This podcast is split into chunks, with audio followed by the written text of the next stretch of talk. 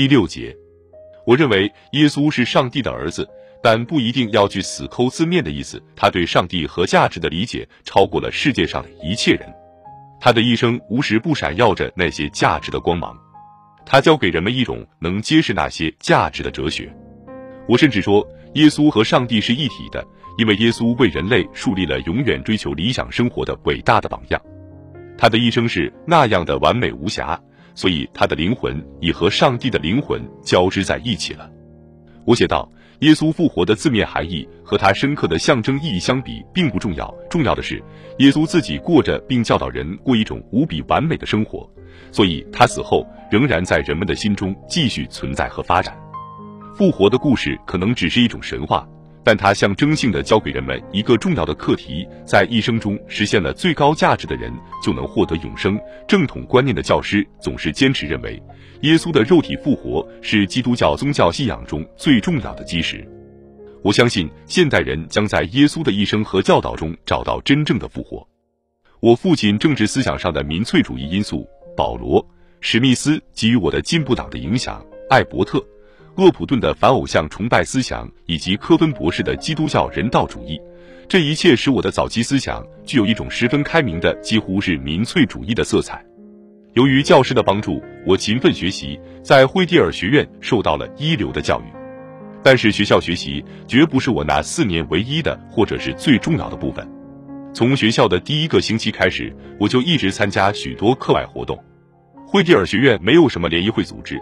只有一个叫做富兰克林社的社交俱乐部，其成员在校园里有着很高的社会地位。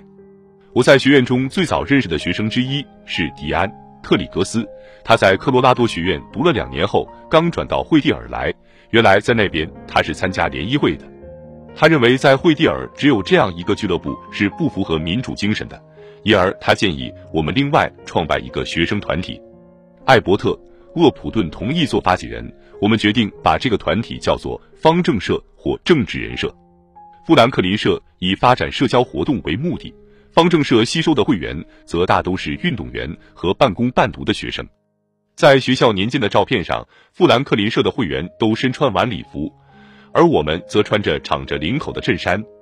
我们公开宣称，按大学生具有的丰富的表现法，我们将为四好：好精力、好体格、好头脑。好心肠，奋斗终生。我们的箴言是 “Acquiescence low in fame”，根绝丑恶。我们的标记是一只公猪头。虽说我还是个一年级新生，却被选为方正社的第一任主席。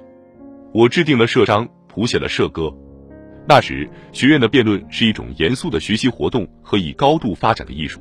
对我来说，它不仅使我通过实际经验获得辩论技巧。而且使我对日后我将实际处理的某些问题获得了广泛的知识。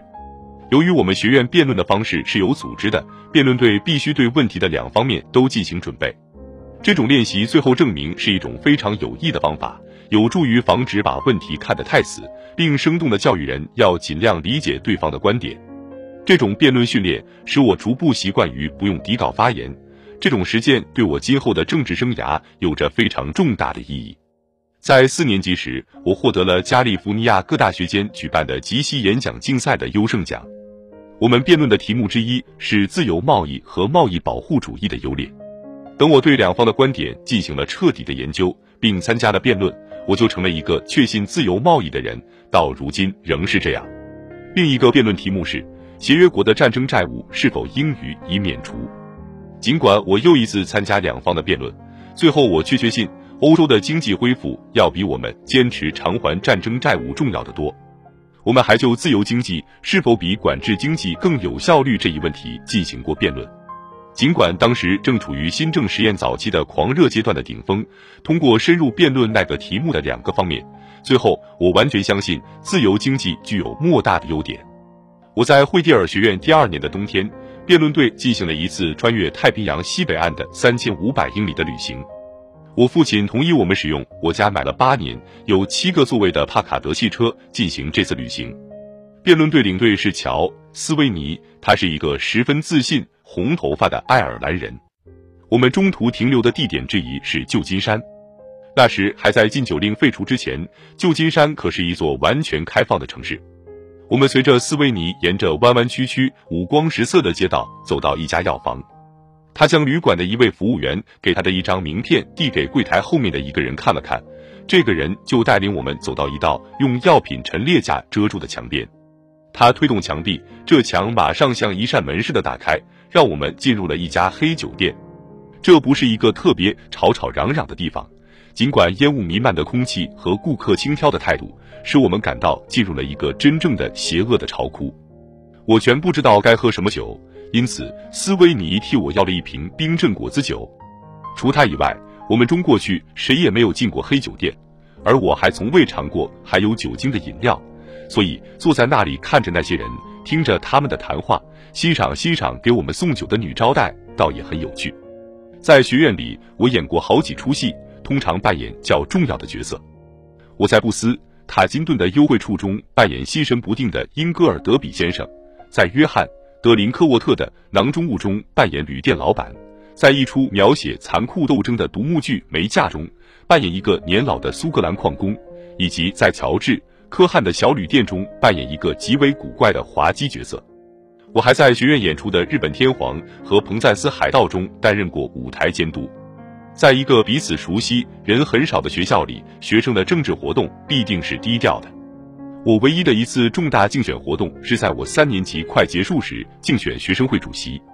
我是方正社的候选人，而我的对手是富兰克林社的迪克·汤姆森。我们俩是好朋友，彼此并不感到有很大的热情要击败对方。我以一个当时有争议的问题——赞成在校园内举行舞会——作为我竞选的基础。在这个问题上，我没有个人的利害关系，因为在奥拉·弗洛伦斯在一次聚会上强迫我学了几步之前，我还根本不会跳舞。我的论点纯粹是实用主义的，不论一个人是否赞成跳舞，惠蒂尔学院的评议会的大部分委员是不赞成的。这是一个宗教原则问题，反正大部分同学都常常跳舞。那么我争辩说，毫无疑问，与其让学生到校园外面一些二流舞厅去。不如在校园里举行舞会，这还可以对他们进行监督。